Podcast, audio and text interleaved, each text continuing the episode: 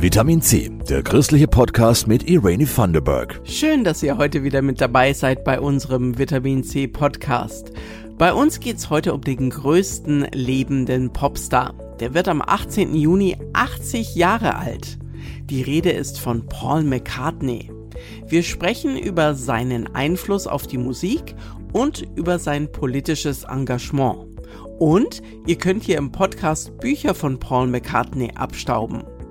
Außerdem geht's um Luca. Der macht gerade als Evangelischer ein diakonisches Jahr im absolut katholischen Rom. Und die Winsbacher Knaben stellen ein riesen Chorfestival in Nürnberg auf die Beine mit Chören aus ganz Europa. Bevor es losgeht, lasst ein Abo da. Da freuen wir uns. Er gilt als einer der besten Songwriter und übrigens auch als einer der besten Bassisten aller Zeiten. Die Rede ist von Paul McCartney. Am 18. Juni wird er 80 Jahre alt. Timo Lechner ist Kollege beim Evangelischen Sonntagsblatt und Musikexperte. Timo, im aktuellen Sonntagsblatt titelst du zum 80. Geburtstag von Paul McCartney ein stiller Sir der Superlative. Was hat Paul McCartney für Superlative hingekriegt? Paul McCartney hat geschätzt eine Milliarde Tonträger verkauft, also allein mit den Beatles. Das ist schon mal ein Wort. Und nochmal 100 Millionen Platten hat er als Solokünstler verkauft. Das würde eigentlich generell schon reichen dafür, dass man Superstar ist. Ich würde sagen, Paul McCartney ist der größte lebendige Popstar, den die Welt kennt. Einfach von dieser langen Geschichte. Er hat einen Adelstitel, er ist seit einigen Jahren schon Sir und ja, er schaut halt auf ein bewegtes Leben zurück. Absolut. Und er hat im Grunde sein ganzes Leben Musik gemacht und ja auch verschiedenste Musikepochen geprägt, gell? Paul McCartney hat zusammen mit John Lennon und den Beatles Anfang der 60er Jahre die sogenannte Beat-Musik eigentlich erfunden, kann man sagen. Also eine Musik, die aus dem Rock'n'Roll heraus mit Rhythm and Blues zusammen einen, einen ganz eigenen poppigen Stil entwickelt hat, das wir heute als Beatmusik kennen. Das gab es vorher eben noch nicht. Paul McCartney hat dann später als Solokünstler ganze Pop-Arien, Pop-Opern geschrieben. Ich denke an Live and Let Die zum Beispiel, die James Bond Titelmelodie zu leben und sterben lassen mit großer Orchesteranteil. Er war im progressiven Genre unterwegs mit Band on the Run. Er hat auch teilweise elektronische Experimente gemacht, die zu seiner Zeit völlig unüblich waren für einen Popkünstler. Er hat äh, tolle Songs für die Ewigkeit geschrieben, zusammen mit Stevie Wonder, Ebony and Ivory, zusammen mit Michael Jackson, Say, Say, Say. Solche Nummern, die, die hörst du heute noch im Radio. Eines seiner bekanntesten Lieder ist Mall of Kintyre. Ein ganz einfaches äh, Akustikgitarrenlied mit einem Dudelsack. Es war sein größter Hit 1977. Und wenn man es nicht besser wüsste, könnte man nicht glauben, dass diese ganzen Lieder einem einzigen Musiker entstammen. Oh ja, da ist wirklich was dran. Was äh, fasziniert dich besonders an dem Typen Paul McCartney? Ich fand schon als kleines Kind faszinierend Paul McCartney, dass er immer so frisch und locker gewirkt hat. Es hat bei ihm immer alles so ausgesehen, als ob er die Dinge spielend macht. Ob das Singen ist, ob er auftritt live, ob er spielt. Er hat sich immer so gefreut, wenn er Musik spielt. Und diese Leichtigkeit, die fand ich immer faszinierend an ihm. Paul McCartney ist ja ein politischer Mensch. Er engagiert sich für den Tierschutz und gegen Klimaerwärmung.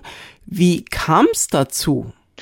Nach dem Ende der Beatles hat sich Paul McCartney zusammen mit seiner Frau Linda auf eine Farm zurückgezogen und hat das Leben eines einfachen Bauern gelebt. Und dort scheint es mal zu einem Schlüsselerlebnis gekommen zu sein. Die Legende besagt, dass die Familie McCartney gerade über einem Lammbraten hing, den sie gerade zubereitet haben und dabei ein kleines Schaf zur Tür hineinspaziert ist, woraufhin die ganze Familie sich gesagt hat, um Gottes Willen, wie können wir nur Tiere essen? Paul McCartney setzt sich seit Jahrzehnten für Vegetarismus ein und hat auch einen Zusammenhang zwischen zu überbordendem Fleischkonsum und der Klimaerwerbung hergestellt. Er hat auch ein Buch geschrieben, Less Meat, Less Heat, also weniger Fleisch, weniger Hitze. Das ist im Claudius Verlag übrigens erschienen. Und welches Album von Paul McCartney ist dein liebstes? Ja, in der Vielzahl an Alben ist es tatsächlich schwierig, einen Favoriten herauszuholen. Ich versuche es trotzdem. Mein Lieblingsalbum, ich habe zwei Stück. Das eine ist Band on the Run, Anfang der 70er Jahre, wegen der stilistischen Vielfalt und der hohen Dichte an Hits. Und das zweite ist Press to Play.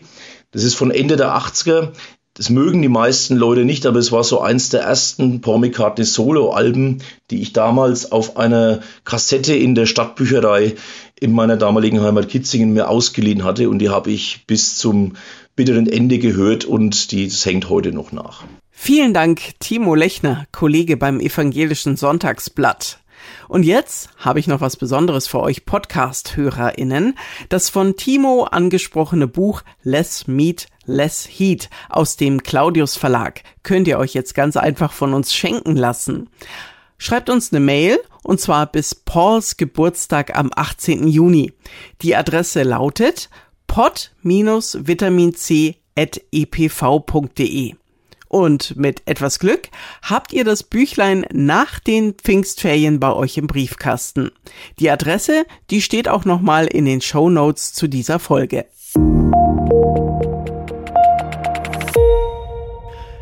Freiwilliges soziales Jahr oder Bundesfreiwilligendienst? Davon habt ihr sicher schon mal gehört. Weniger bekannt ist das diakonische Jahr im Ausland. Da arbeitet man neun bis zwölf Monate bei sozialen oder kirchlichen Einrichtungen im Ausland.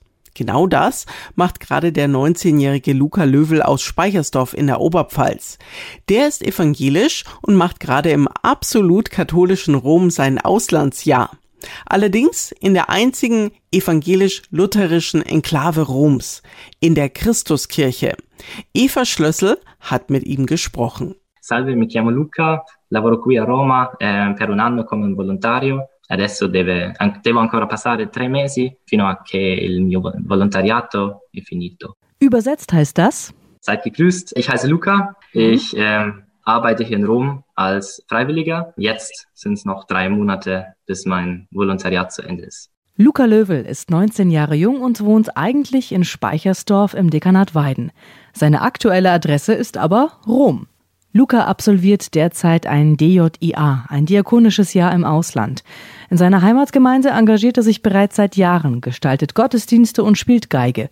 Nun übernimmt er Aufgaben in der einzigen evangelisch-lutherischen Gemeinde Roms, der Christuskirche an der Via Sicilia, die 450 Gemeindemitglieder, davon überwiegend Deutsche, umfasst. Also besonders Richtung Deutschland sind wir natürlich irgendwie der protestantische Fleck im katholischen Rom und haben dann da auch wirklich so diese Funktion, ja, wir halten die Stellung. Das sind dann so ein bisschen auch irgendwie der, der Gegenpol. Die Gemeindemitglieder sind natürlich auch stolz auf ihre Gemeinde und es gibt aber trotzdem sehr großes Miteinander auch zwischen Katholiken, was man einfach auch schon privat sieht, ähm, dass die meisten einfach mit Menschen mit katholischen Glaubens verheiratet sind. Ja, und einfach auch da das große Miteinander leben. Ich denke, da steht eher wirklich diese Gemeinschaft im Vordergrund. Man könnte meinen, es ist wie bei David gegen Goliath, die kleine evangelische Gemeinde mitten im katholisch dominierten Rom. Jedoch wird gerade in Rom Ökumene großgeschrieben. Unser Pfarrer war beispielsweise auch in ähm, anderen Pfarreien eingeladen, wie zum Beispiel ähm, San Paolo fuori le Mura. Da hat er gepredigt oder auch auf dem Aventin in der Kirche Santa Prisca. Genau, also da ist auf jeden Fall ein reger Austausch, besonders in der Woche, aber auch immer wieder gibt es sonst irgendwie gegenseitige Einladungen der Pfarrer. Letztens bei uns ist immer Himmelfahrt in der ähm, Gemeinde ein besonderes Event, weil wir da, ich glaube, dieses Jahr waren es 25 Geistliche aus unterschiedlichen christlichen Glaubensrichtungen einladen. Also da waren ganz unterschiedliche Leute von Katholiken bis russisch-orthodox, griechisch-orthodox dabei. Das ist immer ein ganz großes Fest und da wird dann immer auch gemeinsam sozusagen Himmelfahrt ökumenisch bei uns ausgeklungen.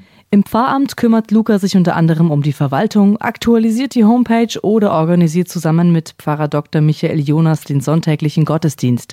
Die sozialen Projekte werden ihm aber besonders in Erinnerung bleiben, wie zum Beispiel das Armenfrühstück. Da kommen immer ja, Obdachlose eigentlich zu uns ähm, und bekommen dann Frühstück, meistens ein Croissant, einen Kaffee oder Tee, je nachdem, was sie gerade wollen.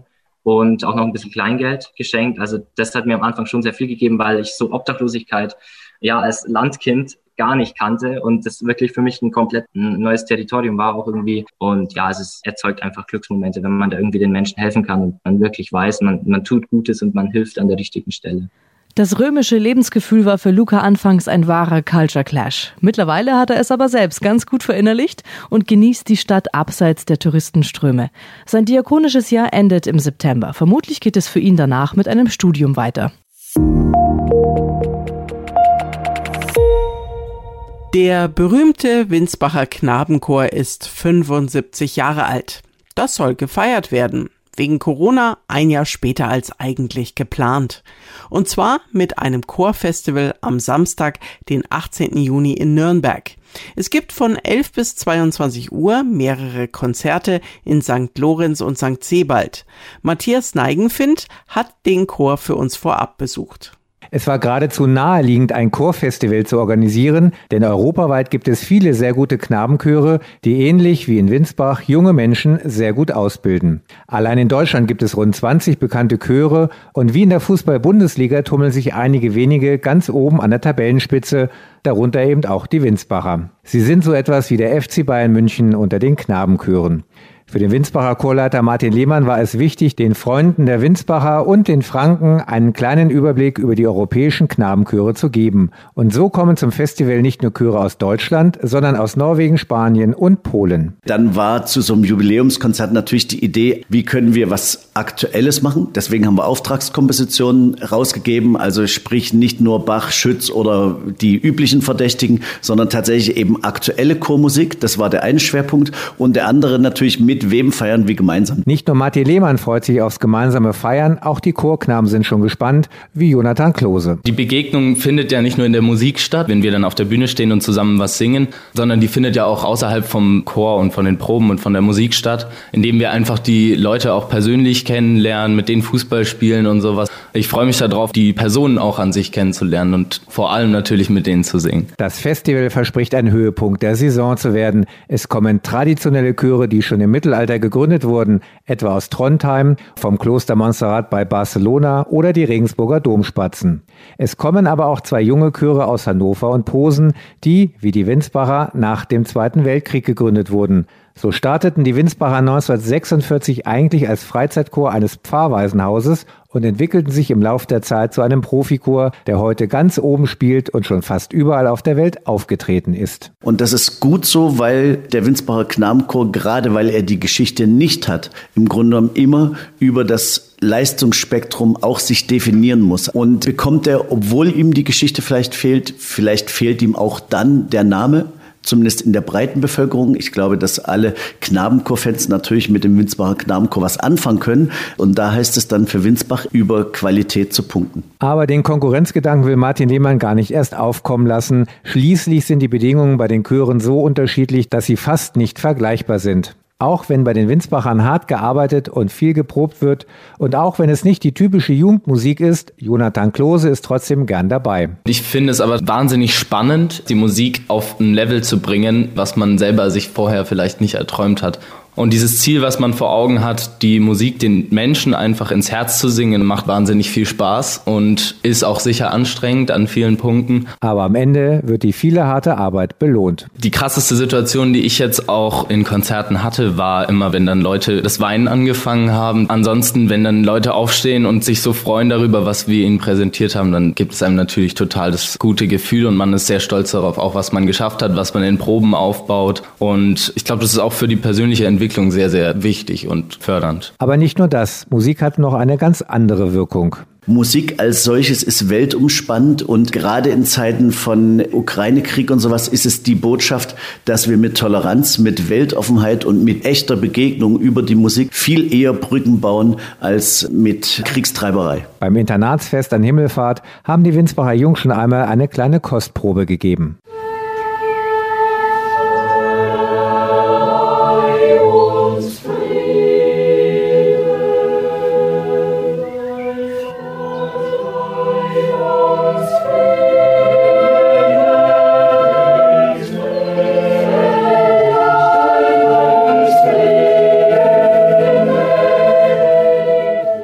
Das Chorfestival ist am Samstag, den 18. Juni.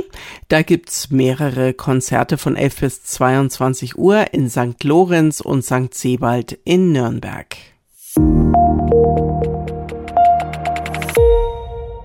Meine Damen und Herren, das war's für heute. Vielen Dank an Jasmin Kluge und Christoph Leferz.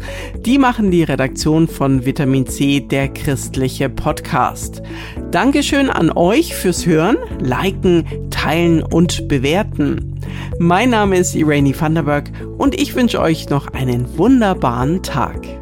Das war Vitamin C, der christliche Podcast. Für Fragen oder Anmerkungen schreibt uns an pod-vitaminc.epv.de. Vitamin C, jeden Sonntag neu.